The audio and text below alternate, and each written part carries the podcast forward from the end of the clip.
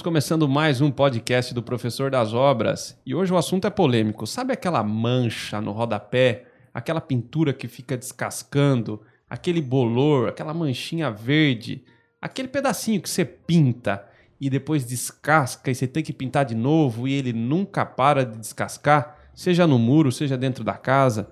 Então, isso é um problema de impermeabilização.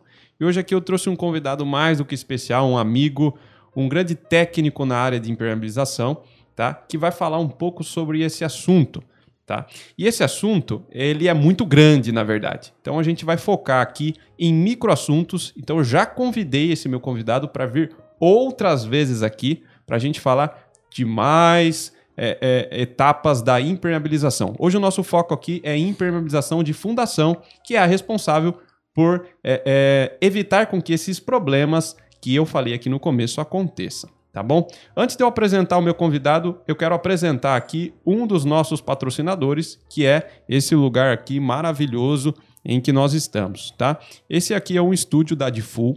A Difull é um estúdio preparado para você que quer gravar seu podcast, quer gravar um infoproduto, tem conhecimento, tem conteúdo, quer levar a sua marca, quer trazer um pouco mais de visibilidade para você Contate o pessoal da Difull lá nas suas redes sociais, no Instagram, no Facebook. O pessoal dá toda a assessoria para você poder montar o seu podcast. Tem bastante estratégia de negócio aqui dentro, tem bastante estratégia de é, ofertar conteúdo nas redes sociais, ser mais visto, ter maior é, é, credibilidade sobre isso. Então, contate o pessoal da Difu, que eles vão com o maior prazer dar uma assistência para vocês. Beleza? Então vamos aqui com o meu convidado de hoje, Vitão da VR Impermeabilização. Fala aí, Vitão, tudo jóia, meu amigo? Boa tarde, Hugo, tudo jóia. Primeiro, eu queria agradecer né, o convite de vocês aí também, tá podendo participar, pela confiança também né, do, do assunto que é muito importante e hoje ainda falta muita conscientização ainda nessa parte aí, né? Com certeza. O Vitão é um técnico é, na área de impermeabilização, uma pessoa que assim procura aprender muito, estudar muito, uma pessoa super engajada dentro do assunto é um profissional que cresceu muito nos últimos anos. Eu conheci o Vitor é, já há mais de cinco anos atrás, né? E o Vitor sempre se mostrou esse profissional é, capacitado para ajudar tanto os engenheiros quanto os clientes que querem construir e fazer uma boa impermeabilização. E hoje a gente vai falar aqui sobre impermeabilização de fundação. Primeiro, Vitão, antes da gente entrar já no assunto técnico, eu queria que você falasse um pouco da sua empresa, o que, que é a VR, como que ela começou, é, o, o, que, que ela atua, o que, que ela faz, se é uma loja, se ela vende serviço, como que é a VR? Explica para mim. É, a VR Impermeabilizações está hoje há 14 anos no mercado, né? A gente começou com aplicação, né, com prestação de serviço e vendo a necessidade do mercado de ter uma empresa mais técnica e engajando junto com o material, a gente abriu a loja física, né? Hoje já está com sete anos que a gente está com loja física e trabalhando com materiais toda na área técnica. Hoje tem a representação, né, distribuição técnica da SICA e da Vedacity. Então, duas empresas grandes que têm essa confiança na gente, né? E hoje a gente tem a venda do produto, não é vender o produto. Eu quero que o cliente que entrar na minha loja, ele compre o produto certo para o lugar certo, saber a quantidade certa que ele vai usar em cada local. Então nenhum cliente entra lá e compra um produto e, e o pedreiro que vai falar para ele como que vai ser feito. A gente vai orientar passo a passo, se precisar ir um técnico até a obra, a gente manda um técnico até a obra, vai orientar desde a base como tem que estar tá, até a aplicação do produto, né? Hoje a gente também oferece projeto de impermeabilização, é, a gente tem a equipe técnica, né, que está o tempo todo na rua orientando. A gente tem a equipe de mão de obra. Nossa equipe de mão de obra conta também com dois encarregados para estar tá acompanhando essa aplicação. Então a gente vem também cercando bastante para diminuir os riscos, né? Que além da impermeabilização sempre depende muito de quem vai trabalhar após a impermeabilização. Então a gente procura estar tá sempre lá orientando, acompanhando mais de perto esse serviço também. Legal, legal. A VR é uma empresa especializada em impermeabilização, focada em impermeabilização e não trabalha com outros materiais, do tipo pintura, residencial, não, nada não. do tipo. É só impermeabilização mesmo. Né? Tá. Se entrar na loja, só tem impermeabilizante, não tem mais nada. Legal. Então você entra na loja e sai sem hum. umidade. É, o, o, foco nosso é esse aí mesmo. Legal, então. Bom, para a gente começar a falar um pouco do assunto aqui da impermeabilização de fundações, eu acho já aproveitando o que você falou, que é um dos trabalhos que a VR faz, que é o projeto de impermeabilização, na verdade, esse seria o primeiro trabalho de impermeabilização de uma obra. Né? Antes da gente começar a falar das aplicações dos produtos, das variedades de produtos que a gente tem no mercado, enfim, e desde a primeira aplicação na obra até a última, a, o primeiro serviço de impermeabilização deveria ser o projeto. Isso, né? o projeto. O projeto tem que nascer junto com os outros projetos, né? ele tem que estar compatibilizado. Né? Tem muita gente que às vezes está no meio da obra já e quer um projeto de impermeabilização. Tem como fazer? Tem, mas vai ter que adaptar muita coisa para isso. Às vezes vai ter que mudar algumas coisas da elétrica, da hidráulica. Então, se ele nascer junto, né, ele tem que partir junto ali no início. Que hoje ainda é raro ainda isso acontecer, né? São mais em grandes obras, sendo que era para ser tão importante quanto uma elétrica, uma hidráulica, uma estrutural, né? mas ele tem que nascer junto, sim. Legal, legal. E, e, quando a gente fala da importância do projeto, talvez nem precisaria dessa conversa nossa, porque no projeto já seria indicado qual material, consumo do material, é, para onde aquele material tem que ser aplicado, é, etapa da obra, o que faz depois, o que faz antes, como prepara a base, como não prepara, né? já os cuidados que o pessoal da obra precisa tomar na execução para que a impermeabilização fique correta. E aí, na hora que tem que comprar de fato o produto, você não precisa ficar pescoçando dentro de uma loja e ficar com dúvida em saber qual produto que você vai comprar, porque é, ao longo da conversa aqui, quem nos ouve e assiste vai, vai perceber que você tem muitas opções para resolver um problema único. Sim. Né? E aí o projeto ele, ele é feito justamente para te dar uma, uma opção, talvez a melhor opção naquele momento, a melhor opção para o seu imóvel dentro daquilo que você é, tem como prioridade, para depois você é, ir lá e comprar e fazer a execução e ficar tranquilo, né? Sim. Hoje, né, além das lojas técnicas, né, como a nossa, a loja de revenda técnica, tem os materiais de construção. E normalmente acontece isso, né? O pessoal vai no material de construção, que ele já está comprando alvenaria, já está comprando ferro e quer comprar um impermeabilizante lá. Mas não é desmerecer no material de construção, mas o material de construção não tem a informação técnica que ele precisa. Às vezes tem um produto lá escrito impermeabilizante, ele vai indicar para você para uma área errada. Ele não, não se atenta né, aos detalhes, não vai te passar a quantidade de produto. O produto de impermeabilização a turma confunde muito com pintura, né? Uhum. Todo mundo que entra na loja, ah, eu, se eu der duas demão tá bom, se eu der três demão tá bom. Então não é em demão, né? Ele depende de camada, quilo por metro quadrado para ele formar espessura e ter corpo para ele poder ter tempo de vida útil. Uhum. Então a impermeabilização a gente sempre fala assim, é tempo de vida útil. O que, que você espera da impermeabilização? Porque não é, é você impermeabilizar agora para nas próximas chuvas não estar tá vazando, é quanto tempo isso tem que durar, né? Uhum. E hoje tem a norma para isso, né? Existe uma norma de desempenho que é para determinar quanto tempo de vida útil tem que ter cada área. Então, no projeto vai estar tá tudo embasado dentro dessa norma, né? Para atender a norma de desempenho. Então vai estar lá a quantidade de produto quilo por metro quadrado, se o produto é rígido, o produto é flexível, qual sistema você vai ter que usar. A impermeabilização é um sistema, né? não é só aplicar um produto. Eu dependo muito da base, eu dependo de cota, eu dependo de acabamento que vai em cima.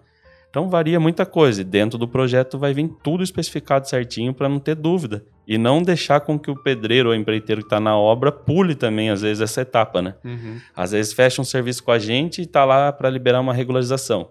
E aí a gente está esperando essa regularização liberar, daqui a pouco manda um técnico lá fazer uma visita e já está com piso. É. O banheiro que ia ser impermeabilizado já colocaram piso. O pedreiro passou por cima dessa etapa porque não tinha um projeto na mão. Uhum. E se ele tivesse com um projeto ali, ele estaria acompanhando toda essa etapa, né? Legal. E, e o que o Vitor falou é super importante, é, porque se as pessoas soubessem que um dos fatores que mais desvaloriza um imóvel são os problemas gerados por uma falha de impermeabilização, as pessoas teriam comprado projeto, comprado o melhor produto, chamado uma empresa especialista, acompanhado com um engenheiro que entende do assunto, ia fazer de tudo. Porque quando você tem um problema de umidade, primeiro, né? Para corrigir qualquer problema de impermeabilização, ele é 10 vezes mais caro, ou muito mais até do que isso, do que você fazer bem feito. Esse é o primeiro Sim. ponto. O segundo ponto é que, assim, é, corri alguns problemas de impermeabilização você corrige de forma paliativa. Né? Você não corrige é, é, dentro da mesma vida útil que tivesse feito nas Sim. melhores condições, conforme o projeto que a gente está falando. Então, assim, infelizmente tem coisa que você só vai corrigir por um tempo. Né? Que inclusive algumas coisas a gente vai falar hoje. Né? É, e, e, por fim, tem a questão da, da, da, valorização do imóvel. Acho que ninguém que constrói um imóvel, que coloca ali as suas energias, suas finanças, né, o seu tempo, a sua dedicação, quer que o imóvel, depois de um ano ou dois, né, já esteja aquele aspecto velho, né, aquela cara de que parece que já tem 50 anos o, o imóvel. E, e, tudo isso, no meu ponto de vista, é, muito é devido à falta dessa, dessa, desse acompanhamento técnico, né, de todo esse trabalho que a gente já vem falando aí sobre a impermeabilização. Sim, a impermeabilização ela já existe, né, um estudo. É, hoje a gente tem como referência o IB, né, uhum. que é o Instituto Brasileiro de Impermeabilização. Existem estudos né, feitos por eles que a impermeabilização, mas desde tudo, desde projeto, todas as áreas impermeabilizadas, ela chega a custar aí até 3% do valor da obra. Então é um valor que não tem por que economizar isso na obra. Uhum. Então esses 3%, isso você fazendo no início, né? Trabalhando todas as etapas certinho. Se você for fazer isso corretivo, já tem estudo desse custo já passar de 15% do valor da obra. Fora, eu falo assim, o custo, Muitas vezes o custo você vai trabalhar, você vai correr atrás, você vai pagar. Mas o desgaste seu é muito maior, né? Você, às vezes, o construtor. Eu vejo muito construtor parceiro nosso ter que refazer trabalhos com o morador dentro da casa já. Uhum. Acho que isso não tem preço que pague, né? Com certeza. Esse é o pior, e é o seu nome que está em jogo, é, é um negócio assim, e principalmente no assunto que a gente vai falar hoje, né? Uhum. É, um, é um dos reparos mais chatos que tem. Já vi é, cliente nosso ter que colocar a família inteira num hotel, pagar hotel até ele terminar toda a reforma. Então, assim, o custo também para o empreiteiro ou construtor acaba saindo muito alto. É, é, são vários os problemas de não fazer. É, claro que tudo numa obra é importante fazer bem feito, tudo numa obra é importante fazer bem planejado, com projeto e tudo mais. Mas a impermeabilização não é menos importante e assim, o estrago que ela oferece comparado ao preço que ela é, é, é, muito maior do que outras etapas da construção. Pode Sim. ter certeza disso. Aí o pessoal, o que acontece? A maioria que vai na loja, quando eles entram lá e é casa pronta, a maioria está preocupado com a mancha, com a pintura que ele está perdendo, é, com a goteira que está caindo em cima da cabeça, né, no meio da sala, mas é, eles esquecem o princípio da impermeabilização. Né? O uhum. princípio dela é proteger a estrutura. É. A consequência é o acabamento bem feito lá. Ele vai manter aquilo ali.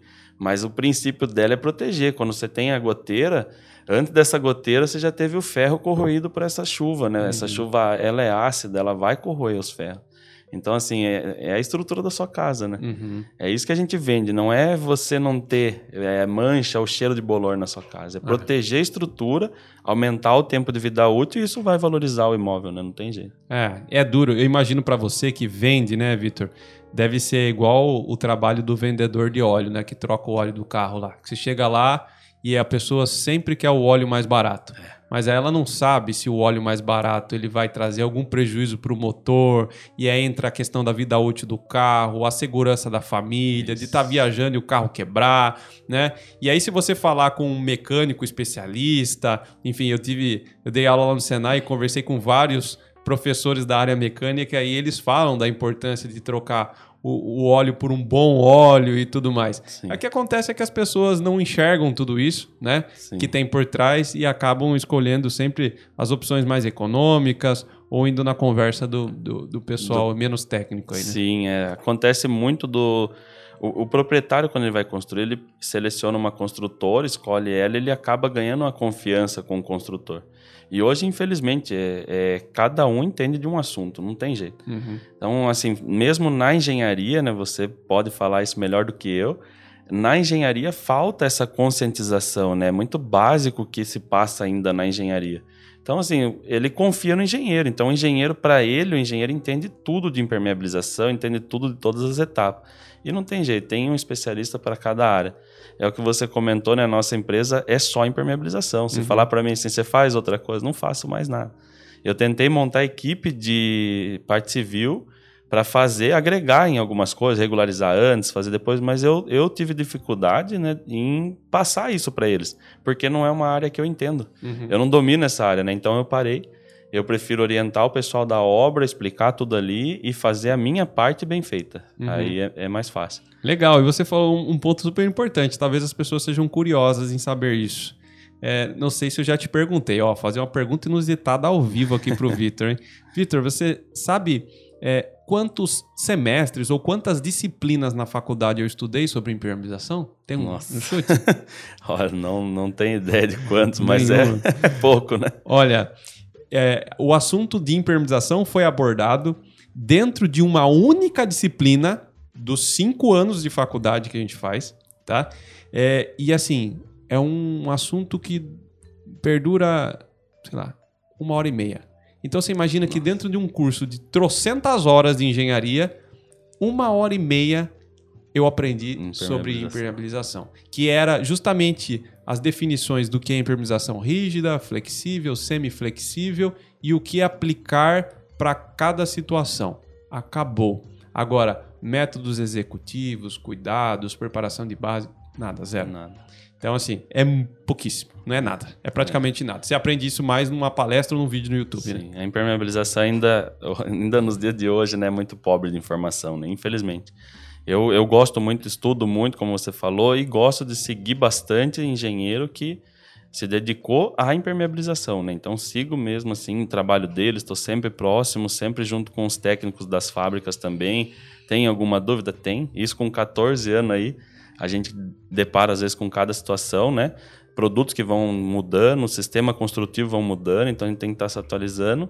E na engenharia é o que você falou, não, não sai, né? O cara, ele, lógico que ele não vai sair de lá sabendo tudo sobre impermeabilização, até porque existe um profissional para isso também. Uhum. Mas ele saber cobrar, né? Ele tem que saber cobrar, tem que saber se a pessoa que ele contratou está fazendo certo. Exatamente. Não é porque se contratou uma pessoa que faz impermeabilização que ela também sabe tudo. Uhum. É, existe muitos hoje no mercado que às vezes tem um pouco de informação e acha que já vai fazer a mesma coisa de pedreiro, de empreiteiro, uhum. né? Que acha que conhece tudo e acaba levando mais de vez a arrumar, acaba trazendo mais um problema. Né? Pois é.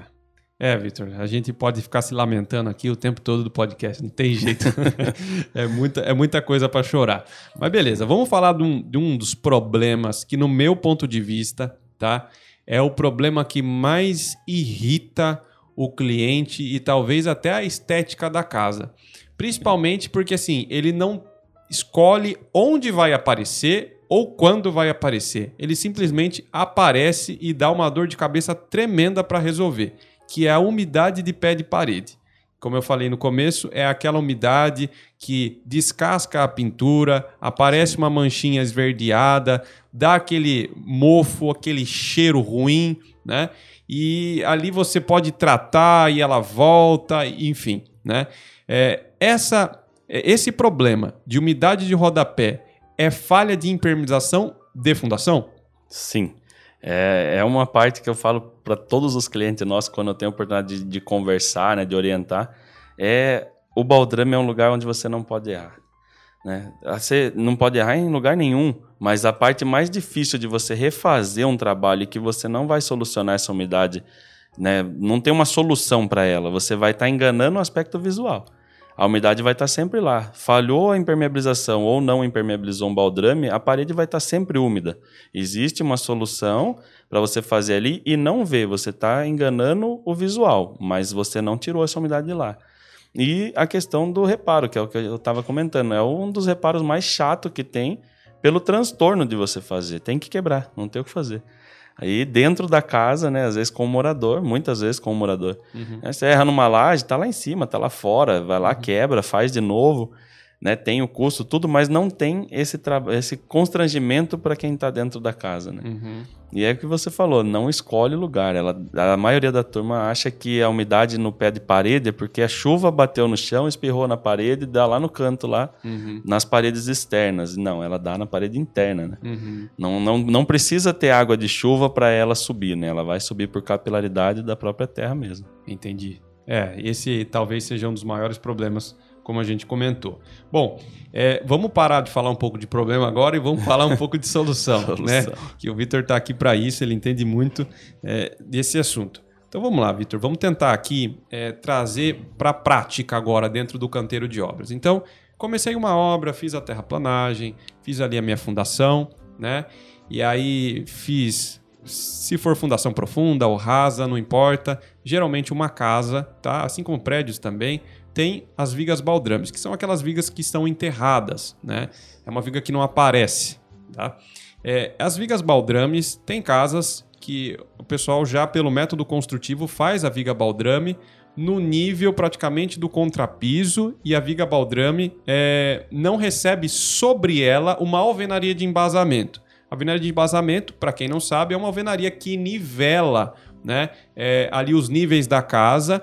E aí, é, quando a gente fala de impermeabilização de fundação, é importante que o pessoal tenha é, é esse entendimento de que quando você vai fazer uma alvenaria de embasamento, a impermeabilização ela deve ser feita na alvenaria de embasamento. E quando você faz as vigas baldrames já no nível praticamente ali do contrapiso, a impermeabilização tem que ser feita na viga baldrame, certo? Isso. É, se você tem ela aterrada, vai ter que fazer no embasamento. Tá. E aí começa todo o processo, né? Como eu falo, a impermeabilização é um sistema, uhum. né? Não, não é só impermeabilizar o embasamento. Uhum. O que acontece muito a gente chama de vício construtivo, né? É na hora de nivelar o terreno, eu faço a impermeabilização no embasamento e na hora de nivelar o terreno, é, o pessoal vem com um aterro uhum. e a hora que faz esse aterro acaba encostando a terra no próximo na próxima alvenaria, depois da impermeabilização. Uhum. Então eu tirei todo o problema lá de baixo e trouxe o problema novamente para cima. É. Mesmo que eu deixe essa terra um pouco mais baixo do que o nível do embasamento, você vai ter o contrapiso, você vai ter a regularização e vai ter o reboco descendo até esse contrapiso. Tá. Se ela não subir pela alvenaria de embasamento, onde ela está vedada a cabeça dela ali, a umidade não vem de baixo, mas ela vem lateral. Uhum. Então, mesmo tendo pouca terra, ela não tem mais a pressão de subir ela é um vapor, né, que ela vai subindo, o, o tijolo na alvenaria ele é poroso, então vem absorvendo essa água e vai subir até 80 centímetros ali, é o máximo que ela vai chegar. Tá. Se eu tiver feito o embasamento e na hora de encostar a terra, encostou ali, ela vai subir pelo reboco, ela não tem essa força de subir os 80 centímetros, mas ela vai estourar o pé de parede. Uhum. E o conserto vai ser o mesmo, independente dela subir 80 ou deu só no pé de parede, você vai ter que fazer um metro. Tá. Então tem né, essa, essa questão. O vício construtivo. Você terminou a impermeabilização, o pessoal vem e encosta a terra no nível dela. Então daí vem todo o processo novamente, para evitar desse problema, todo o pé de parede, aí todo o sistema que a gente ainda vai falar aí também. Legal. Mas a, e a questão também no embasamento, Hugo, é que a turma erra muito. É fazer a hidráulica e elétrica depois da impermeabilização, que é a falta do projeto, é a falta de orientação. Fazer a manta asfáltica, um produto impermeabilizou, e aí você, a equipe de impermeabilização entregou o serviço, e aí o pessoal vem e vai passar agora hidráulica e elétrica porque esqueceram de passar, ou porque uhum. ainda não sabia onde ia sair. E aí vem, fura toda a impermeabilização, perdeu todo o serviço também. Legal. Então, primeira dica de ouro aqui do. Duas dicas de ouro já do Vitor é a primeira, toma muito cuidado em fazer a impermeabilização do, do, da viga baldrame ou da, do embasamento e já encostar a terra, né? Antes de você se atentar no, em algumas coisas que a gente vai falar. É, e o segundo ponto aqui é primeiro prepara o embasamento, prepara as vigas baldrames, passe toda a infraestrutura ali das, das instalações para depois fazer a impermeabilização, para não correr risco de quebrada e danificar a impermeabilização e o cara não vai reparar lá aquele pedaço. Geralmente ele toca o barco. Né? Sim, é, esse é um problema também grave, né? Que acaba o pessoal passando por cima, né? Uh, errou, tem que comunicar a empresa aplicadora para que eles voltem lá e façam esse reparo e não esconder o problema, né? Uhum. Depois de tudo rebocado, tudo feito, daí da onde você vai saber da onde veio essa é. umidade, né? Uhum. Então esse é um problema sério, sim, que acontece bastante nas obras aí. Tá, legal. Vitor, antes da gente falar sobre produtos, né, sistemas diferentes ali de impermeabilização de, de fundação, é, eu acho que seria legal a gente tentar. É claro que por áudio, sem uma ilustração, para poder explicar certinho, fica um pouco difícil. Mas vamos tentar, vai. Vamos, vamos tentar é, explicar para quem ouve ou assiste é, qual, se, qual, qual, deve ser o método correto é, do preparo dessa impermeabilização é, de fundação e como que deve ser esse encosto, esse encostar das camadas é, no objeto impermeabilizado. Então, Sim. assim, é, você falou, por exemplo, vamos colocar uma obra com embasamento. Sim. Tá? Então, eu fiz ali a minha viga baldrame e aí eu vou colocar a minha alvenaria de embasamento, onde eu vou passar as instalações hidráulicas e instalações elétricas. Então, obviamente, a viga baldrame eu não impermeabilizo, eu só impermeabilizo a, o, o, o embasamento. embasamento. Tá. Eu, eu vou impermeabilizar o meu embasamento, seja algum método aqui que a gente vai falar, né? É, como que tem que ficar a terra? A terra tem que ficar. É, vamos colocar até alguma ideia de medida aqui, 10, 15 centímetros. Eu vou tentando te ajudar com as espessuras de contrapiso e tudo mais. Vamos tentar achar aqui um, um denominador para isso. É, normalmente o que a gente pede é deixar ali de 8 a 10 centímetros, né? Que uhum. você vai ter ainda o concreto, né? Do contrapiso e depois você ainda vai ter a regularização. Certo. Você que fez o embasamento, você já, já tem todas as cotas de fora, cota de dentro, então você já sabe o quanto você pode trabalhar ali. Uhum. Mas mesmo eu estando ela abaixo né, do, da impermeabilização, como eu comentei, eu corro risco ainda dessa, dessa umidade subir lateral aqui. Uhum. Ela não vem de baixo, mas na hora que eu encosto o meu reboco aqui no contrapiso, mesmo ele estando no nível uhum. da impermeabilização, essa umidade sobe por aqui. Uhum. Ela eliminou aqui, mas ela tem aqui. Então é um sistema não é só impermeabilizar o embasamento. Uhum. Eu tenho que vir no pé da parede aqui, cristalizar ela e virar uma parte aqui no contrapiso. Essa ah, parte legal. pode ser de 30 a 50 centímetros. Uhum. É melhor pecar pelo excesso do que ter esse problema depois você não conseguir arrumar. Então você pode descer ela antes do reboco, Uhum. Desce ela aqui na alvenaria e vira no contrapiso. Para quando você descer o seu reboco, ele encostar na impermeabilização. Ah. Todas essas partes da, da, do término aqui da, de acabamento, ele não pode ter contato com essa umidade que pode subir aqui. Uhum. Então ela, ela vai acabar por capilaridade porque todos esses substratos são todos porosos. Tá. Que faz com que ela vai absorver essa umidade aí. Entendi. Então, para resumir aqui, é, o contrapiso e a regularização precisa estar encostada na impermeabilização do embasamento, né? É, e depois que eu começo a subir a minha alvenaria, antes de eu fazer o reboco, eu preciso fazer uma impermeabilização no pé da parede, que ela vai fazer como uma saia. Ela vai subir na altura da parede e ela vai virar um pouquinho no, no contrapiso. contrapiso. Legal. Então vai ficar duas impermeabilizações, uma em formato de U no embasamento e uma em formato de L na parede mais o contrapiso, certo? Isso, isso. Aí, aí você evita todo o problema. Não tem por onde a umidade chegar até o reboco. Legal. Né? Não vai mostrar ali. Esse é um processo. Existe um outro processo também que é muito difícil de colocar na cabeça do construtor e uhum. às vezes a gente, como técnico, não só eu, mas como outras empresas, já chegar na obra e já está feito o embasamento. Então uhum. é difícil mudar isso. Mas também existe, tem até um vídeo no canal Mundo da Impermeabilização que consegue ver em desenho isso, fica bem legal. Uhum.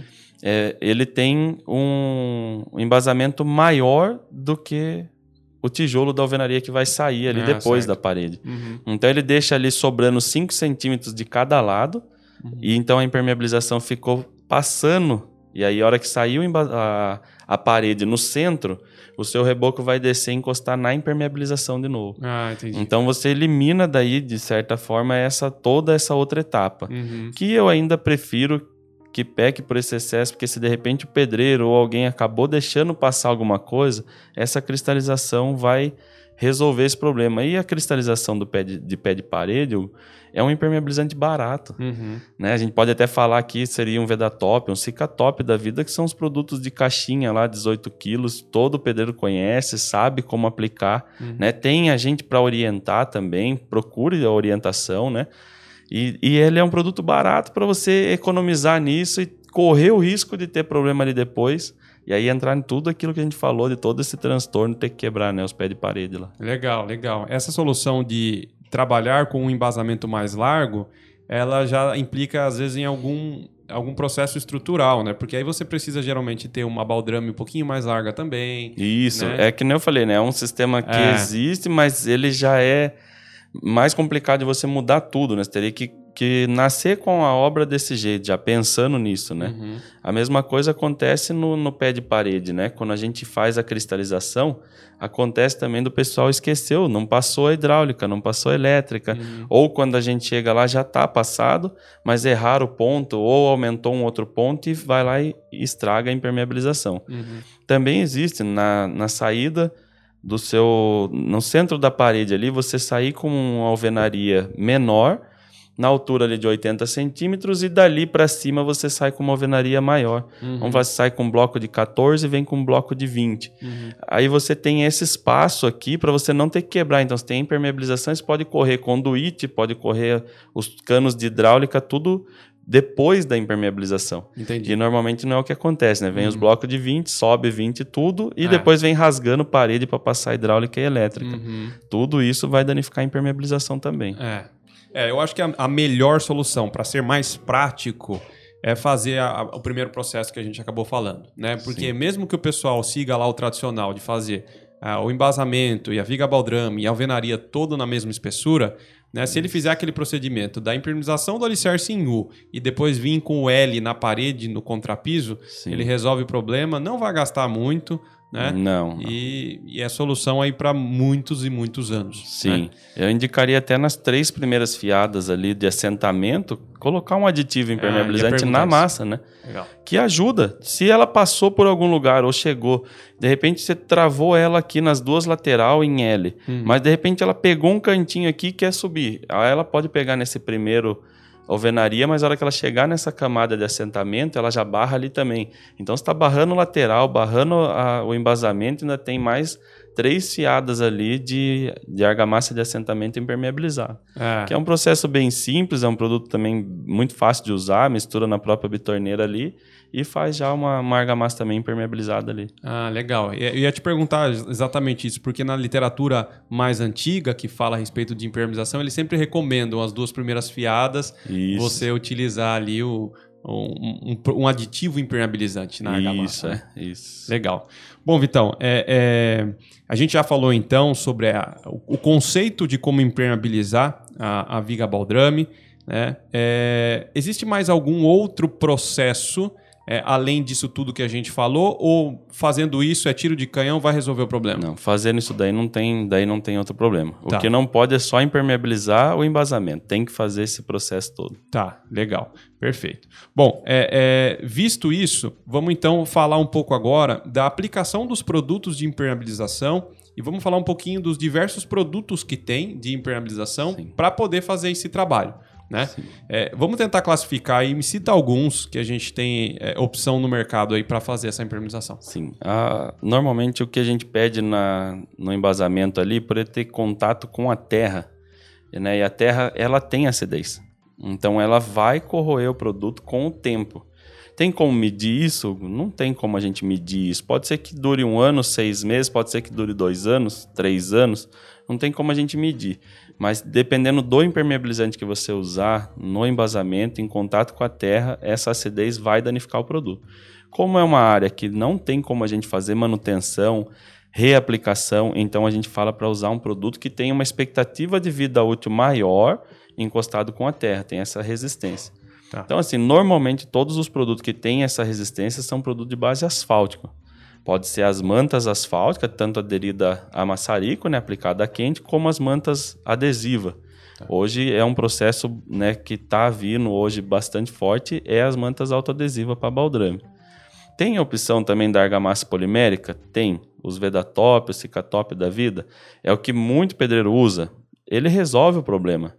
Resolve. Não é um impermeabilizante ruim. Mas ele é de base acrílica. Com o tempo ele pode sofrer com essa acidez. O que, que a gente indica? Então, se você fizer a impermeabilização da, da- do embasamento com argamassa polimérica, aplicar uma demão de emulsão asfáltica para poder proteger. Uma demão só para proteger essa acidez da terra direto em contato com o produto. Tá. Então, a gente tem as mantas asfálticas aderidas quente, a manta asfáltica fria colada é, autoadesiva, as argamassas polimérica com pintura posterior em asfalto e também temos as emulsões asfálticas. Eu indico mais as emulsão asfáltica elastomérica, tem mais polímero, a qualidade do asfalto é melhor e o tempo de vida útil dele também é maior. Tá. Então, esses são os principais produtos aí que o pessoal vai encontrar fácil em qualquer loja, até de material de construção ou em loja técnica vai estar encontrando esse material. Legal. É, é, e uma das dúvidas que o pessoal vai ter na hora de comprar esse produto é, obviamente, eles vão avaliar o preço, né? Sim. E, e eu acho que daí tem outros elementos que a gente tem que colocar é, na, na conta aqui. Né? Obviamente, tem uma explicação de, por exemplo, uma manta adesiva ser mais cara do que um produto de base acrílica, né? Sim. É, obviamente também a gente sabe que é, o serviço é muito diferente com um produto ou outro, né? Sim. Vamos tentar destacar aqui, é, sei lá, os prós ou os contras, né? Prós e contras de cada é, é, produto, né? De cada é, é, solução que você comentou agora. Então vamos começar com o de base acrílica, que seria um Uma argamassa um- polimérica. Uma argamassa polimérica. Pode até citar umas três marcas aí para mim? É, hoje vamos falar assim, Sica Top 100, é o Veda Top, tem o Denvertec 100 e Via Plus. São Tá. os produtos aí que tem em todo o mercado. Tá, beleza. Base acrílica, então, argamassa polimérica. Vamos tentar listar aqui, ô, Vitor, é, quais são os benefícios e talvez os malefícios e os contras aí da argamassa polimérica. Tá. A argamassa polimérica, ele é um produto de fácil aplicação, porém ele vem ali bicomponente, né, o líquido e o pó. Então você tem que trabalhar os dois, misturar corretamente, né? Às vezes a gente chega em obra e sempre está sobrando um pouco do pó, né? Vem o líquido e o pó, e a medida exata dentro de uma caixinha de 18 quilos. Sempre, né, nessa no, no- na argamassa polimérica vem a caixinha de 18 quilos e a dosagem exata de um com o outro. Então vem o líquido e vem o pó. Esses dois têm que ser misturado e homogeneizado bem ele para você fazer a aplicação. Normalmente a gente chega nas obras e tem lá o pouco do pó, né? Porque quando você mistura tudo, ele fica muito pastoso para aplicar. E o pessoal acha ele ruim de aplicar, vai lá, diminui o pó e aplica. Isso tá, tem um estudo para aquela medida, né? Daí o pessoal vai lá e tira. Então tem as margens de erro. O produto é bom? É bom. Ele, quando, ele trabalha com a umidade. Então, quanto mais umidade tiver, a gente chama ele de cristalizante também. Quanto mais umidade tiver, mais esse produto cristaliza, mais ele vai vidrificando, vai fechando os poros e não deixa com que essa umidade passe por ele. Porém, daí entra esse problema. Tem que misturar corretamente. Tem tempo de mistura, né? Normalmente com um batedor, ou se for manual, dá também, mas tem um tempo maior até que você cria essa pasta homogênea. E aí tem a quantidade de quilo por metro quadrado. Na argamassa polimérica, a gente fala de 3 a 4 quilos por metro quadrado. Isso tem que seguir a recomendação da fábrica, tem estudo para isso. Né? Não Tem- é demão, né? não é demão, esquece demão. Eu coloquei lá 100 metros, 4 quilos por metro quadrado, deu 400 quilos. Esses 400 quilos tem que gastar naquela área. Na, o pessoal vai lá na loja, compra, é, deu 10 balde de produto. Aí volta lá na loja e pergunta se eu não pego de volta mais 4 balde que sobrou. Você fala, não, mas não poderia ter sobrado, né? É, não é, ah, não, mas eu já passei 3 demão. Mas então, você passou 3 demão muito ralo, muito fino, por isso que sobrou esse produto. Teria que dar mais demão. Ele depende de criar espessura, tem que ter corpo para ele funcionar. E a argamassa polimérica, ela não foge disso. Todos os impermeabilizantes é a mesma coisa. E ela pede de 3 a 4 quilos por metro quadrado. As fábricas falam mais ou menos de 3 a 4 demãos, mas desde que você tenha esse consumo. Além disso, você vai ter que aplicar, que eu indicaria, né? Aplicar um produto de base asfáltico para poder proteger ele dessa acidez da terra. Então, se você tem um produto que ele é, ele tem um custo melhor para você, né? Ele vai sair de todos aí, acredito que o mais em conta. Uhum. Isso em preço. Tá. Mas o que vai, ele não vai te agregar muito valor na obra, vamos falar assim, porque você vai ter que parar a sua equipe, você vai ter que passar esses 4 quilos por metro quadrado, respeitando o tempo de cura do intervalo, e você não consegue aplicar a emulsão asfáltica no mesmo dia em cima dela. Uhum. Você vai ter que aplicar no dia seguinte. Então você já vai levar dois dias de aplicação. Você não vai poder assentar a alvenaria direto em cima do asfalto que você aplicou no mesmo dia. Tem que esperar ele secar também para entrar com a, com a alvenaria. Então a gente entende né, hoje que ah, o, o embasamento ali, o alicerce, é onde a impermeabilização trava toda a obra. né? Uhum. E bate o desespero em todo o construtor, né? Preciso sair dali porque os pedreiros estão tudo parados, né? É, é. Então dá aquele desespero, o pessoal quer coisas rápidas. Uhum. Então, se a gente for falar de coisa rápida, a argamassa polimérica com emulsão asfáltica não é o mais rápido, ele pode ser o mais barato. Uhum. Mas se você colocar na ponta do lápis o seu ajudante, o seu pedreiro parado e fazendo só essa aplicação, o tempo que você vai levar, ele não vai ser o, no final mais barato. né? Tá, já desisti da argamassa polimérica. Vamos pro próximo. O próximo seria o quê? Uma é, emulsão asfáltica? A emulsão. A emulsão asfáltica já é um produto que diminui a margem de erro. você vai ter a certeza que o profissional que está lá aplicando ou o ajudante que está fazendo, ele não vai errar na diluição do produto, porque já é um produto pronto. Uhum. Ele vai só- simplesmente abrir a tampa, homogeneizar como qualquer produto, né? misturar ele ali, mexer ele para ele poder homogeneizar e fazer a aplicação. Vantagem dele, secagem é mais rápida. Você tem. é, hoje você tem emulsão asfáltica que pede de 1,2 kg a 1,5 kg para esse tipo de área. Então, de um produto para 3 kg por metro quadrado ou 4, você fazer 1,2 kg ou 1,5 kg ou 1,5 kg, você vai ter uma, um tempo menor de aplicação, um tempo de secagem mais rápido, o seu pessoal Uhum. consegue trabalhar antes. Porém, ela tem o tempo de entre demãos, que você tem que esperar. É menor do que da argamassa fazendo os dois sistemas, mas ela vai ter um tempo de aplicação também. Certo. Legal. Então, a emulsão asfáltica, cita para mim dois, três exemplos aí de Olha, produtos. hoje eu assim tenho o Vedaprem preto, né, da, da Vedacity, tem ali na Sica o Igol, Peu- é, o Igol preto, que é a emulsão asfáltica, são emulsões asfálticas comum, vamos falar assim. Mas hoje já na Sica, eles já têm um- uma emulsão asfáltica com poliuretano. Se você pesquisar o valor dessa emulsão asfáltica com o valor de uma emulsão asfáltica normal, ela é pouca diferença de preço e você tem um produto com uma expectativa de vida útil muito maior, Certo. por ele ter o poliuretano no meio dele. Ele vai ajudar o quê? A secagem mais rápida, vai ser mais rápida ainda do que a emulsão normal. Uhum. Então, ele seca rápido, ele lava a ferramenta fácil, ele não fica grudando. Uhum. Então, assim, tem um monte de vantagem. Então, uma emulsão asfáltica com poliuretano é melhor opção hoje do que as emulsões asfálticas comum. Tá. Com poliuretano o pessoal vai encontrar na embalagem escrito PU, né? Isso, vai estar. hoje o que a gente trabalha aqui é o Igol Flex PU preto. Legal. Esse é com Esse poliuretano. produto é bom, já usei. Bacana. Então, falamos da argamassa polimérica, da emu- emulsão asfáltica. Agora vamos entrar nas mantas, é isso? Isso. Então vamos lá. Manta, vamos falar da manta adesiva. A manta adesiva. A vantagem da manta adesiva, eu hoje indico para quase todos os clientes nossos. Uhum. Eu tenho mão de obra, mas se eu vou aplicar uma manta quente, você tem que entrar no meu cronograma. Eu não, não tenho equipe para atender a pronta. É, né, eu- chamou hoje para fazer amanhã, eu vou te atender amanhã. Uhum. E aí o que acontece? É o que a gente falou, é a, a impermeabilização do, do baldrame, ele trava toda a obra.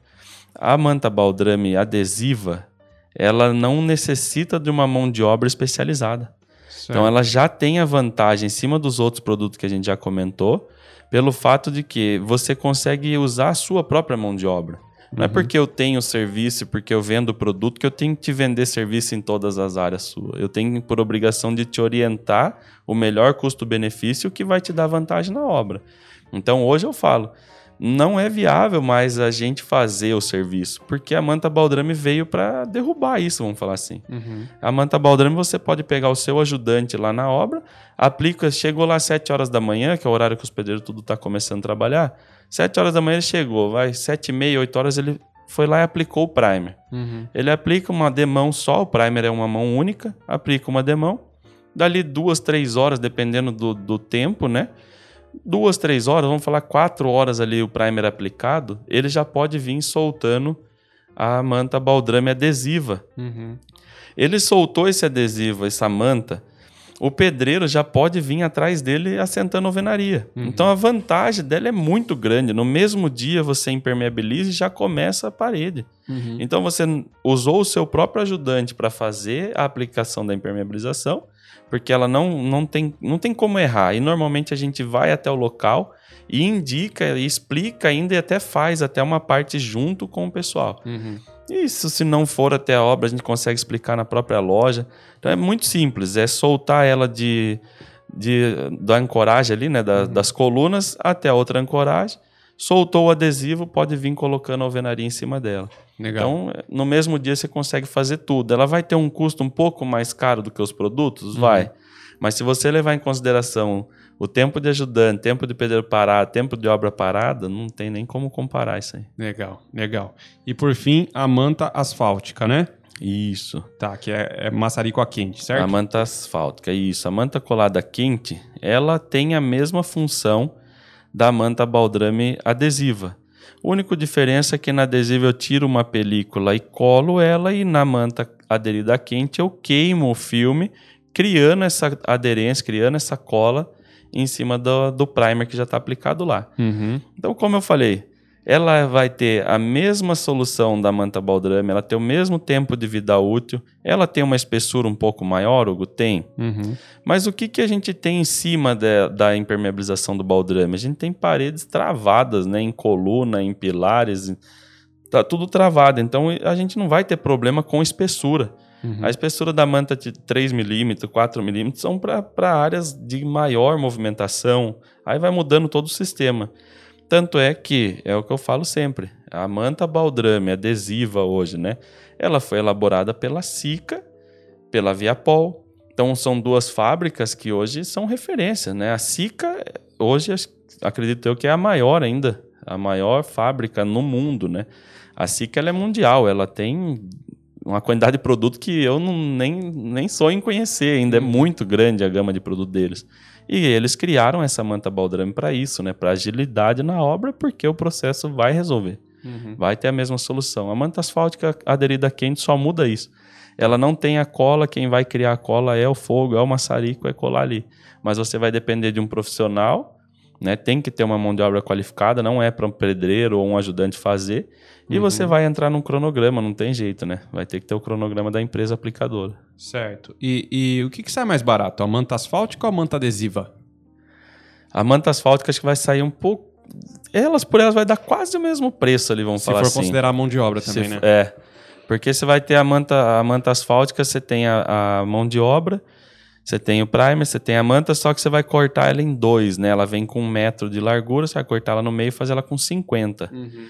E a manta adesiva ela já vem com 30 centímetros, que é pra, normalmente é 20 em cima e vira os restantes na lateral. Ah, legal. Então, no custo das duas, praticamente vai dar quase igual. O, a diferença é que você vai andar mais rápido com adesiva. Ah, bacana. É, Bom, marquei tudo aqui, os prós e contras. Legal, isso aqui está sendo um acervo técnico para mim também. Né? Tô aproveitando. Vitor, eu acho que um ponto muito importante que a gente acabou não falando, é, que a gente já falou de como fazer e dos produtos, mas a gente tem que falar da preparação da base, né? Sim. Acho que é importante a gente falar disso. Isso, sempre, né? Toda área impermeabilizada tem que ter regularização. O pessoal às vezes fala assim: ah, não, aqui vai impermeabilizar, não precisa fazer nada. Depois eu faço a regularização por cima. Não. Toda impermeabilização tem que ter regularização. Tá. A não ser que ele faça um bloco, por exemplo, um bloco cimentício, um bloco estrutural, e ele faça muito bem assentado, tirando as rebarbas ali, fechando a junção de um, de um, um bloco com o outro, aí daria para entrar com a impermeabilização. Qualquer uma delas. Isso, qualquer uma delas. Tá. Desde que ela esteja perfeita esse assentamento, tá? Tá. A tampa dela em cima tem que estar bem fechadinho, bem niveladinho, aí a impermeabilização pode entrar direto. Ah, legal. E, e é legal fazer também essa regularização. É como se fosse um requadro, né? Isso, É, requadrar. de, de argamassa de cimento e areia somente, né? Isso, é. Aí eu ia entrar nesse detalhe para você. É, é uma coisa também que a gente fala assim, regularização, o nome já fala, é regularização. Uhum. Não é bater uma massinha com as costas da colher, distorcer e largar tudo cheio de rebarbo ali. Uhum. A impermeabilização, eu falo que é 50-50. Para ela ser 100%, eu dependo 50% do pedreiro. Tá. Eu dependo 50% de quem está preparando a base, tem que estar muito bem preparado. E o detalhe também é esse: nunca em áreas impermeabilizadas com produto, nunca colocar o aditivo impermeabilizante na massa de regularização. Qual é a função da- da- do impermeabilizante na massa de regularização? É fechar os poros. Uhum. E se você fecha os poros, como que você tem aderência para o próximo produto que está vindo lá? Então ele está ali para repelir tudo que é líquido que encostar nela para ela não absorver esse líquido. Uhum. E é o que ele vai fazer com o próximo impermeabilizante que está vindo. Pode ser o primer para manta, pode ser o, a- o acrílico, as argamassa polimérica, pode ser a emulsão asfáltica. Se você colocou um aditivo impermeabilizante na massa, você fechou os poros, tirou a aderência do próximo produto que vem depois. Ah, legal. Então não pode ter aditivos impermeabilizantes na argamassa de regularização antes da aplicação dos produtos de impermeabilização. Fechado. Isso. Bacana. Bom, então tá visto já uma boa parte aqui dos produtos, é, do procedimento. Agora vamos entrar aqui em umas perguntas mais polêmicas. Né? É, tem, tem mais um- alguma coisa? Tem um detalhe Opa, aí que a falar. gente é, acabou passando, também tem- existe também, é, falando dos impermeabilizantes nas massas, né? Existe os impermeabilizantes para concreto também, né? Ah, legal. Ia falar até disso, então. Isso. Do concreto e da e, e algumas pessoas é, falam, ah, beleza, se eu vou fazer então essa regularização, esse requadro aqui no meu embasamento, eu faço a adição de um impermeabilizante na massa e tá tudo resolvido, né? É. Ou vou fazer a minha viga baldrame, meu concreto na obra, e aí eu já concreto com um aditivo impermeabilizante e tá tudo resolvido. Fala um pouco desses dois aí. Isso. Hoje a gente tem é, aditivo para concreto muito bom, né? Tem concreto, aditivo de tudo quanto é tipo hoje aí, vários é, empresas grandes de referência que têm os aditivos para concreto. São aditivos muito bons. Porém, o que eu falo é, é muito difícil esse pessoal conseguir acertar isso na obra, né? Fazendo isso na bitorneira ou fazendo a quantidade correta. Então, eu sempre falo assim: se você vai, imperme- vai, é, impermeabilizar lá o seu baldrame, né? Na hora de concretar o baldrame, você pode colocar um aditivo impermeabilizante lá. É um a mais. É sempre bom colocar ali, porque é uma área crítica, como a gente está falando mas ele é um a mais. Nunca eu falo para considerar o aditivo no concreto como um impermeabilizante único. Ele pode ter falha, ele pode ficar pontos no concreto com muito aditivo, pontos sem. Ele trabalha por- junto com a água também, trabalha, ele vai fechando, vai fechando os poros e tal. Mas eu, eu não, não diria, ele não fecha um filme, vamos falar assim, igual quando você passa um produto em todo o ali- o alicerce ou quando você faz todo o embasamento com uma manta asfáltica que você cria uma coisa uniforme. Então, o concreto impermeabilizado, ele também respira. O aditivo no concreto não impede com que ele respire. E o que, que sobe na alvenaria? É vapor. Não é volume de água, não é o volume de água que vem subindo. O que vai subir é vapor. E se o concreto respira, o vapor também sobe. Então, assim, eu indico sempre, se vai colocar um aditivo impermeabilizante, coloque o impermeabilizante depois. Tá. Aí, tá, até por causa daquele processo todo, tem gente que acha que só colocou um aditivo no concreto lá do baldrame, ele não precisa fazer todo aquele sistema que a gente falou, né? E aí não adianta, ele fez o concreto impermeabilizado, mas subiu a terra lá em cima e trouxe o problema de novo para cima. Uhum. Então tem todo esse problema aí. Um outro detalhe também muito importante, Hugo, é aproveitando aqui falando de cristalizante, o pessoal vai muito procurar cristalizante na, na loja para concretar a viga baldrame, para concretar coluna, para concretar a laje. Com aditivo impermeabilizante para áreas de concreto armado tem que ser pó. O aditivo é pó, não pode ser aditivo líquido. O líquido ele tem alcalinidade, ele vai corroer o ferro. Então, sempre onde você tem ferragem, tem concreto armado, tem que ser aditivo pó. Tá. Tá? Esse é um detalhe que o pessoal tem que se atentar a isso aí. Tem muita gente que vai lá e compra, e às vezes chega lá e fala assim: não, meu pedreiro pediu, não sei nem onde ele vai usar. E aí depois volta e fala assim: ah, ele concretou tudo as vigas, ou concretou as colunas, tudo com um aditivo líquido. Uhum. Não pode. Não é Legal. indicado. Até na embalagem, se eles lerem lá, tá escrito: não é para área de concreto armado. Perfeito, perfeito. Então fica a dica aí. Aditivo em pó para concreto, tá? Concreto armado. Armado. Legal. É, é, bom, a gente então falou agora do, do processo da impermeabilização é, do nosso alicerce ali, seja viga baldrame ou seja o embasamento. E aí, você até falou da manta adesiva, que você vai de coluna a coluna, né? Você vai de Isso. pilar a pilar. E ali naquela região por dentro da armação, onde vai ter um pilar de concreto ali, não entra uma manta asfáltica, não entra uma manta adesiva, e até na hora de você passar ali um produto, seja uma emulsão asfáltica, um produto de base acrílica, uma argamassa polimérica, é mais chatinho, é mais difícil. Mas qual que é a indicação correta? Não pode. Não pode. nem o produto, nem o, as argamassas poliméricas, nem a emulsão asfáltica, nem manta asfáltica, ela tem que morrer em volta do, do pilar ali. certo. Não pode entrar com a impermeabilização ali no meio. Já vi fotos na internet, o pessoal postando obra com a impermeabilização entrando ali nos arranques. Como é que fica a junção do concreto ali, Hugo? Não tem como. Uhum. Então, assim, tem que deixar aquele arranque. O que você pode fazer na hora de concretar aquela coluna, concretar com um aditivo no concreto. Tá. Então você coloca um aditivo em pó no concreto por ter ferragem, aí ele vai cristalizar junto ali. Uhum. E depois que você fizer tudo isso, você vai estar fazendo também o barrado dos dois lados. Então você vai estar evitando também, mesmo que venha subir por esse pilar, os dois lados ali tá barrando essa umidade. Tá. Pegou aí, né, carioca? Esse aí dá um corte, hein? Não pode, não pode. Eu também já vi bastante o, o, a hora que instrui ali. E é, e é uma questão de instrução, né, Vitor? Porque assim, o profissional que não é qualificado na área, se você chegar para ele lá num trechinho de viga ou de embasamento e falar, ó, é assim que você vai fazer daqui para frente. Se você virar as costas e deixar ele fazendo, vai, Vai chegar lá, tudo. vai pintar tudo. Até o aço ele vai pintar. Vai pintar tudo. Vai pintar Vai. tudo. Então toma cuidado na instrução, não se esquece isso que pode- tem que pular pilar, hein? Sim, isso pode causar patologia. É. Vai pode, essa junção não vai unir o concreto. Você criou uma barreira, né? Você cria um impermeabilizante ali no meio, que a função dele é criar uma barreira e não deixar infiltrar nada. Então todo esse concreto que chegou até ele não vai unir com o concreto de baixo. É, é, isso, é- isso é um problema. Então não pode impermeabilizar a região de arranque, tá? Isso não pode. Fica a dica aí. E é até legal falar disso, porque assim, existe um outro método construtivo muito utilizado aqui, que é a alvenaria estrutural. E a alvenaria estrutural, a gente também tem vários pontos de grout que são mini arranques, né? é, ao longo da parede. E aí tem que tomar esse cuidado também, porque na região ali dos mini arranques, né? é, é, eu, eu digo mini arranques porque geralmente ponto de grout é um ou duas barras de aço, não é aquele conjunto com estribo e tudo mais, né? Também tem que tomar cuidado Tem com essa tomar situação. cuidado, sim. Aí seria legal também esse concreto sempre, esse concreto tá aditivado. Tá. Tem que estar aditivado ali com impermeabilizante lá em pó Uhum. para essa área. Tem que tá. Legal, bacana.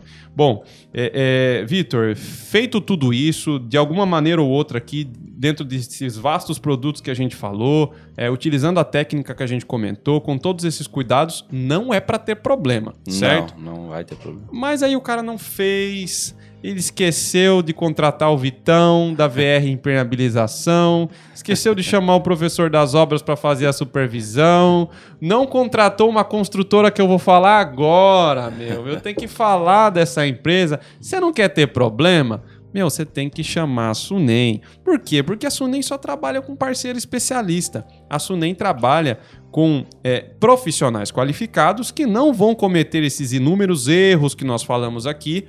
E quem vai fazer a impermeabilização sobre a orientação do Vitão, né? Então você quer fazer uma obra sem estresse, uma obra tranquila, num padrão alto, você que tem uma casa boa para fazer dentro de um condomínio, chama o pessoal da Sunem para conversar e eu tenho certeza que você vai gostar do atendimento, vai ter confiança no trabalho e aí sim, sua casa não vai ter aquela umidade de pé de parede e tudo mais. Beleza? É isso aí. Ah, aproveitei o momento oportuno aqui, Ai, hein? E é- Pessoalzinho da Sunem fica contente, né?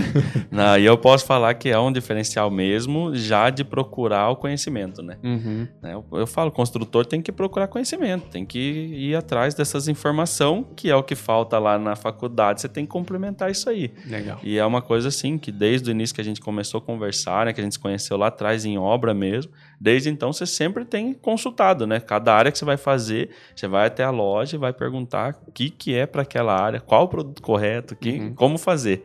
E aí o pessoal seu mesmo tem né, feito a maioria das partes, a não ser quando é manta asfáltica, uma área Uhum. mais crítica, que a VR entra, mas em toda orientação a gente tem feito, porque você buscou conhecimento. Né? Legal. É, eu fiz, eu, eu participei de uma obra há um tempo atrás que a gente é, pegou uma solução de vocês lá para muro de arrimo. A gente vai falar em um podcast lá para frente sobre Sim. muro de arrimo, né? Cara, e o meu pessoal fez conforme a orientação de vocês e ficou assim muito bonito. Eu lembro que eu mandei até a foto pro pessoal da, da VR lá, os técnicos, e o pessoal falou: "Cara, parabéns, hein?". Ô, o pessoal da Sica pediu as fotos pra mim. O pessoal da Sica falou: "Pô, manda pra mim aqui, tô precisando de fotos sobre esse, a aplicação desse produto em muro de arrimo". Ficou É, bom, eu pô. fiquei sabendo que o pessoal lá que controla a mão de obra nossa já tá querendo contato do seu aplicador. Manda o contato do aplicador do Hugo É. aqui para nós contratar ele. Puta, ele, ele é bom, ele é bom. Ê, salve, salve, Julinho, um abraço. bom, legal. Mas aí, acontece, né, Vitor? Né? Também é, médico tá aí para resolver problema que já aconteceu, né? Sim. Bom se todos tivessem o bom senso da prevenção. Mas existem clientes que, por falta de conhecimento ou por uma confiança ali num profissional ou num construtor que não tem esse mesmo conhecimento que a Sim. gente e tudo mais, não se preocupa com isso, é, acaba atropelando essas etapas e não faz. Aí chega lá, casa pronta, preocupado com a iluminação, com o móvel e tudo mais, de repente ele olha naquele cantinho, aparece a umidade ali e aí ele quer resolver aquele problema. Então, como fazer para resolver esse problema? Existe sim, né, como resolver, tirar essa umidade dali, né, da, do aspecto visual, que a gente começou lá falando sobre isso. É, você tem como resolver ali esse problema de bolor, aquele cheiro de umidade que pode causar, causar mal também à saúde, né? Que é uma coisa que quase ninguém dá importância, mas aquele bolor ele é fungos, ele vai dar problema respiratório. Então assim, não vai ter mais aquela mancha, não vai ter aquilo ali, mas se falhou a impermeabilização lá no baldrame, a umidade vai ter constante naquela parede, tá? Não vai ter corrosão do da ferragem, porque isso a gente sabe que para existir essa corrosão não é só ter umidade, tem que ter passagem de ar também, né? Se não tiver passagem de ar, não tem essa corrosão lá. Então, como a gente faz? Remove na altura de um metro todo o reboco ali, daquela área toda, tá? Não é só ah, o ponto aonde tá, oh, deu no cantinho da sala, vamos remover 50 centímetros para lá e 50 para cá? Não, é a parede toda e aonde ela encosta nas outras paredes, pelo menos um metro de cada lado. Uhum. Então essa parede vai ter que ser removida na altura de um metro, todo o reboco, chegar na alvenaria, virando 50 centímetros de cada lado nas paredes que estão encostadas Nossa, com ela. então, peraí, deixa eu tomar um remédio calmante aqui, que, rapaz, tá dando, Tem. tá dando até dor de barriga aqui. Tem conserto? Tem, mas é como eu falei, ele é chato, né? Ele é, é desagradável e principalmente, como eu falo, quando tem o morador já dentro da casa. Dificilmente Nossa. essa umidade vai aparecer no período de obra. É. Ela vai aparecer depois que você entregar para o seu cliente. Nossa, então, que trabalho. Ah, até um detalhe, é, você falou em remover reboco e tudo mais, a gente acabou pulando essa etapa. Nós falamos da impermeabilização de barrado, né? Mas seria interessante talvez a gente dar um pouquinho mais de detalhe. Essa impermeabilização de barrado, é, ela é feita é, até que altura? Qual produto que você falou que é o mais baratinho? Então, provavelmente a argamassa polimérica. Isso. Né? E qual é o cuidado? Eu aplico ele no tijolo. Fala um pouquinho daquela preparação que tem que fazer antes de Sim. aplicar o produto e tudo A mais. gente sempre indica, né, a fazer uma massa fina, tá? Não é, não pode criar uma espessura grande ali. É uma massinha só para preenchimento dos buracos que fica ali. Então uma regularizaçãozinha fina, passa bem a buchinha ali, só areia e cimento. Tá. Nunca, como eu falei, em área impermeabilizada, nunca coloque aditivo na massa. Uhum. Tem gente que acaba daí por ter tido esse problema, fala agora eu vou jogar o excesso, né? E vai lá e mistura lá um Vedacity da vida, por exemplo. Uhum. Ele é um cristalizante para massa, ele fecha os poros, não adere o outro produto depois. Então é uma massinha de areia e cimento, faz uma regularização ali, sempre, né? No início da obra, quando eu vou fazer, um metro também de altura. Ela pode subir até 80 centímetros, então a gente já passa, sempre onde tiver umidade, a gente passa 20 a 30 centímetros acima dela. Uhum. Então, um metro ali é o suficiente. Descer nesse um metro vai chegar na- no contrapiso, como a gente falou, 30 centímetros é o suficiente.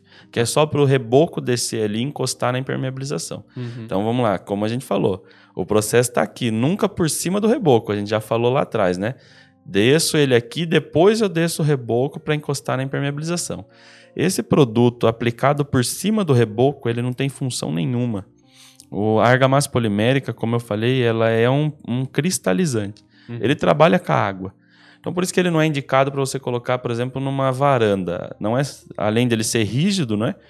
Ele não tem função, porque a varanda não tem umidade. Uhum. Ela vai ter umidade de chuva. E Uhum. a gente sabe que hoje em dia é difícil durante o ano, a maior parte do ano é seco, né? Uhum. Então ele vai perder a função, ele craquela igual barro, né? Ele fica tudo seco ali, perde a função dele.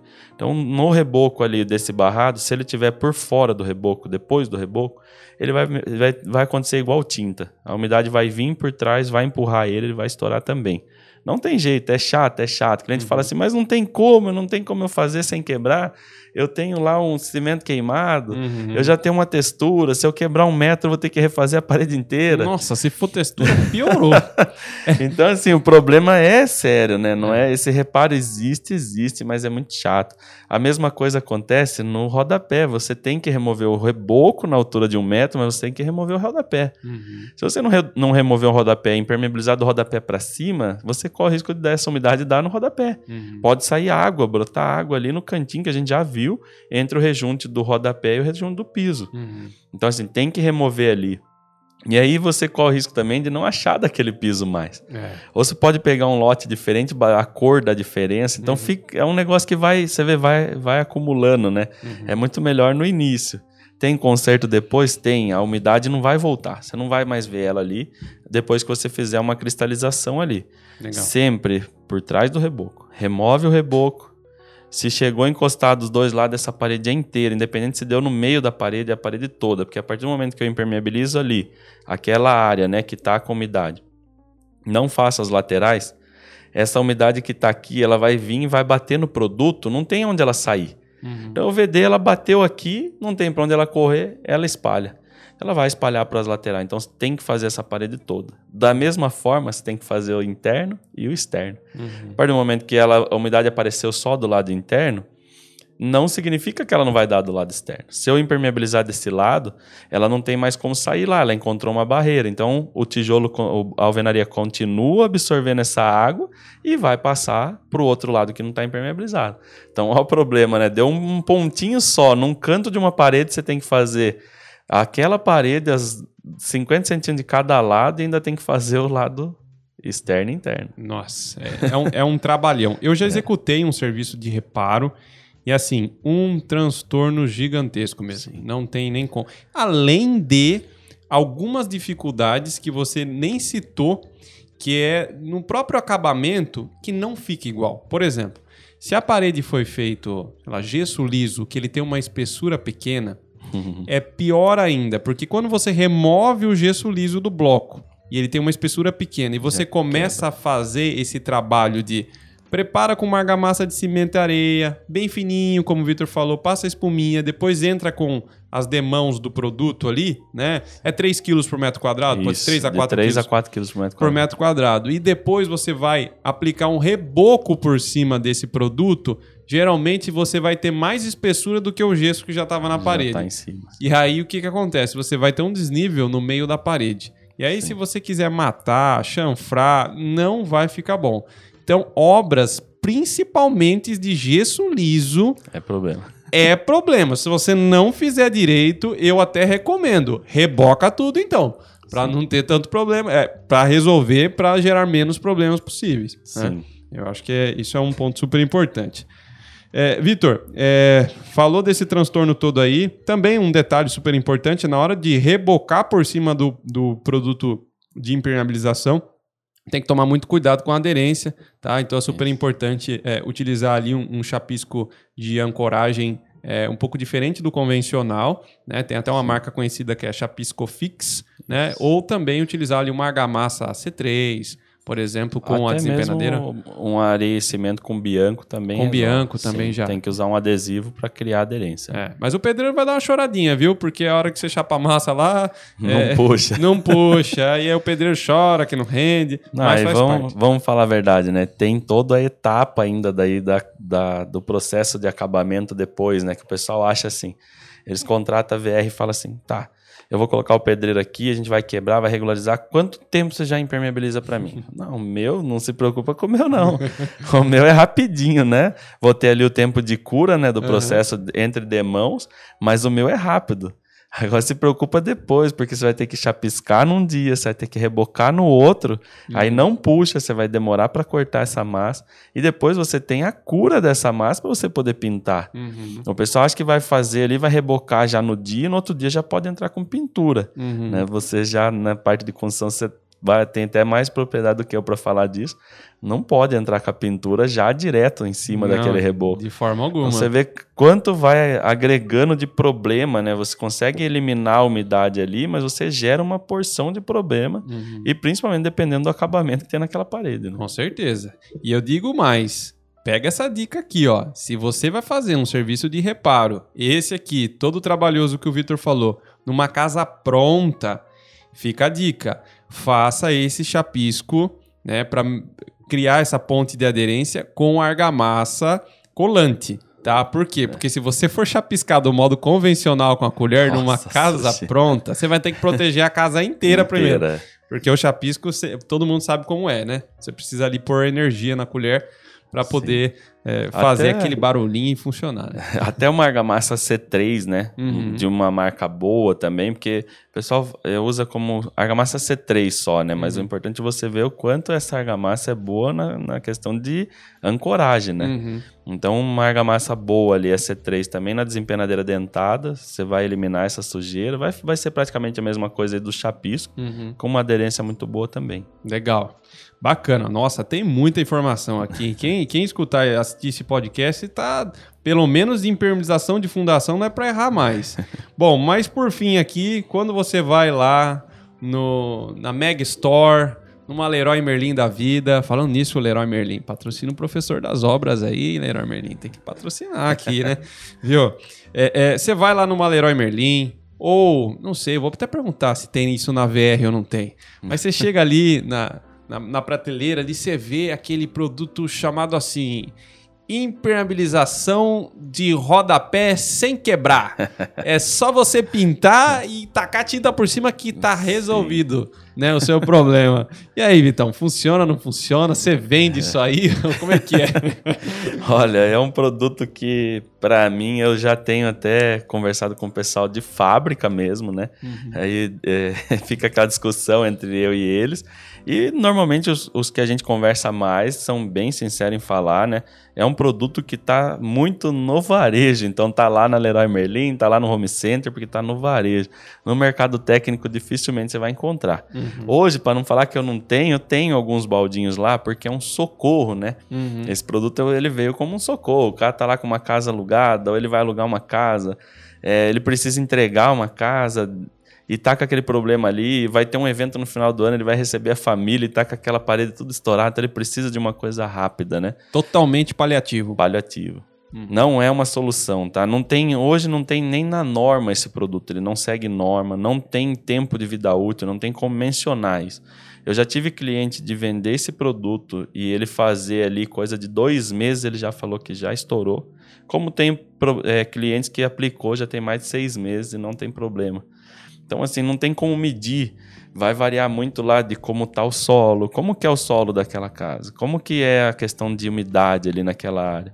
Ela tem uma pressão muito grande, ela tem uma pressão menor, como que foi aplicado esse produto. Então, assim, já foge de uma mão de obra também especializada, porque não tem como a gente de, de empresa de área técnica fazer essa aplicação, porque pela é, garantia, ela está no Código de Defesa do Consumidor. Então, ela é cinco anos. Tem um monte de gente falando assim, ah, eu dou 10 anos de garantia. Não existe, né? É 5 anos, isso é, é, lei, não está na, na, norma de impermeabilização. Uhum. É lei, está no Código de Defesa do Consumidor 5 anos. Como é que eu vou fazer um produto que eu já sei que ele é para reparo, que ele é um paliativo, vou dar garantia de 5 anos? Uhum. Não tem como. Mesma coisa o construtor. Quando o construtor faz aquilo, ele tem que estar ciente que aquilo é um paliativo. Tudo que você colocar por cima do reboco, se você tem a umidade vindo por trás dele, vamos pensar comigo, eu criei uma barreira. Uhum. Depois do reboco. Ele é um cristalizante também, ele vai cristalizar, então ele vai segurar aquilo por um tempo. Uhum. Só que essa umidade vai batendo, não tem onde sair, vai batendo, não tem onde sair, ela vai acumulando. Uhum. E aí você fez os dois lados e acumulou um volume maior ali de umidade. Ela não tem como respirar, travou essa umidade toda você tem o enfraquecimento também do próprio reboco. Uhum. O reboco vai enfraquecer com essa umidade. E a partir do momento que o reboco também soltar, solta o que está por cima dele. Uhum. E a mesma coisa acontece com ele, às vezes. Às vezes o reboco está firme, mas o produto já soltou, porque ela vai criando uma, uma bolsa ali né, de, de umidade e ela vai ter que passar para algum uhum. lugar. Então não é uma solução, não. Né? Existe sim produtos hoje, tem é, até eu falo que a Viapol foi uma fábrica inteligente nessa parte e já criou lá o Viapol Reparo. Uhum. ele é um reparo, uma, não é uma solução. Ele é um reparo ali no momento que você precisa fazer uma coisa rápida e entregar a casa, entregar um, é, para um evento, alguma coisa assim. Mas não é uma solução, não. Legal, legal. Muito esclarecedor. Foi um papo super bacana tá? Então, você quer acrescentar mais alguma coisa técnica que você acha que a gente pulou, não falou? Olha, eu acho que uma dúvida que o pessoal tem bastante, Legal. até gerou assim uma, uma polêmica na internet, né?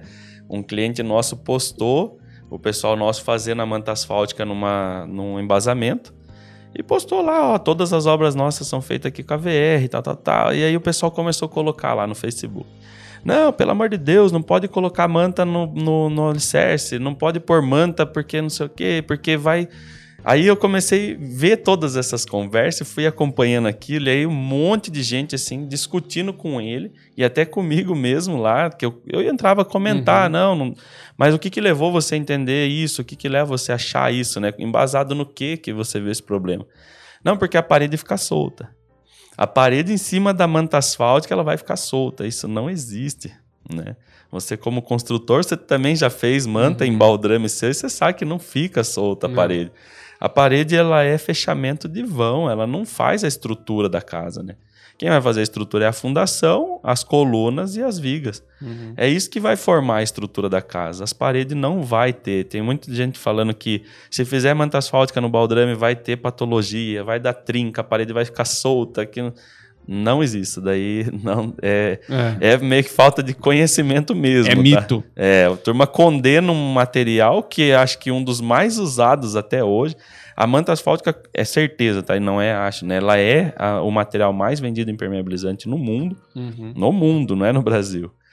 E para baldrame, acredito eu que ainda é um dos materiais mais usados. Uhum. Então, assim, eu tenho 14 anos nesse mercado, eu nunca vi nenhuma casa cair até hoje. porque, porque usou a manta. A né? gente impermeabilizou com manta, né? Então, é. a gente tem muito, muito mesmo metro quadrado aí em baldrame aplicado já há um bom tempo, não tem, não tem patologia, não. É, e o maior exemplo disso, na verdade, não precisa nem pensar no sistema de impermeabilização, mas se você levantar uma parede é, né, não tem ali nada é, é, sob a parede, não tem manta, não tem nada. Você levantar uma parede, se você não fechar os pilares, concretar os pilares da parede, colocar uma viga por cima, vai dar um vento forte, ah, vai derrubar essa vai parede. Né? A parede ela tá solta, independente se tem manta ou se não tem, embaixo dela. Isso. Né?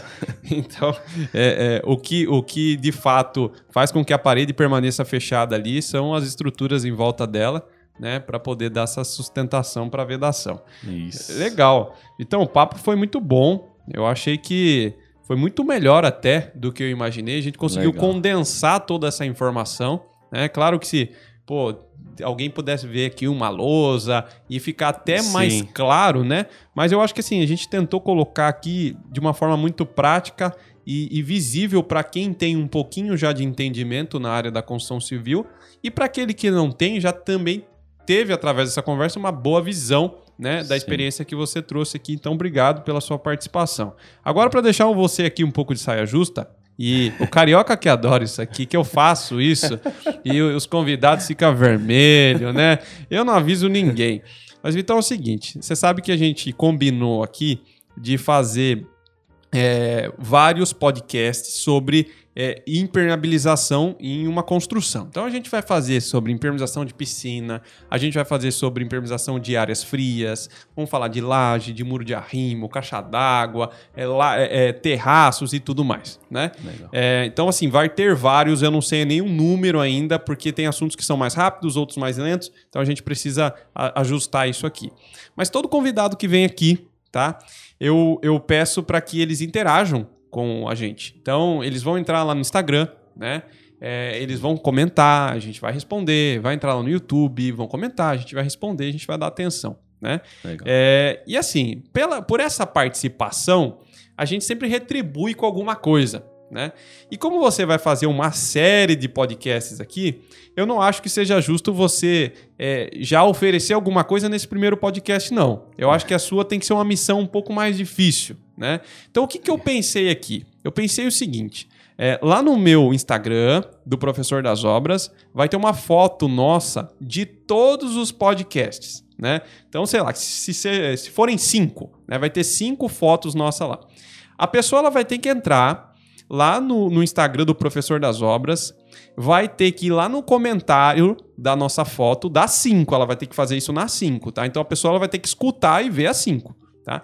E ela vai ter que escrever lá, arroba VR Impermeabilizações, que é o nome da sua empresa, tá? Certo. Vai marcar você lá e vai falar assim: obrigado por me ensinar alguma coisa que a gente ensinou aqui para mostrar que ela de fato escutou alguma coisa que a gente falou. Legal. Tá? E aí, é, é, qual, qual que é o, o, o, X aqui da questão? A pessoa vai ter que fazer isso no 5 e a gente vai observar, né? Quem fizer isso no 5, a VR impermeabilização vai pensar, obviamente, e dar ali alguma retribuição para a pessoa, algum brinde, alguma coisa assim.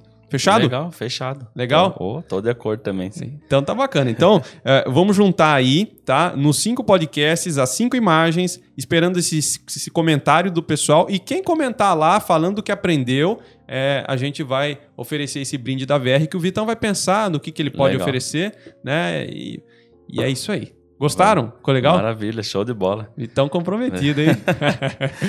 Não, show de bola. Obrigado aí pela, pela oportunidade mais uma vez. Obrigado você, Vitão. Pessoal, foi um prazer estar com vocês aqui. Obrigado por mais esse podcast. Fiquem com Deus. Um grande abraço e tchau!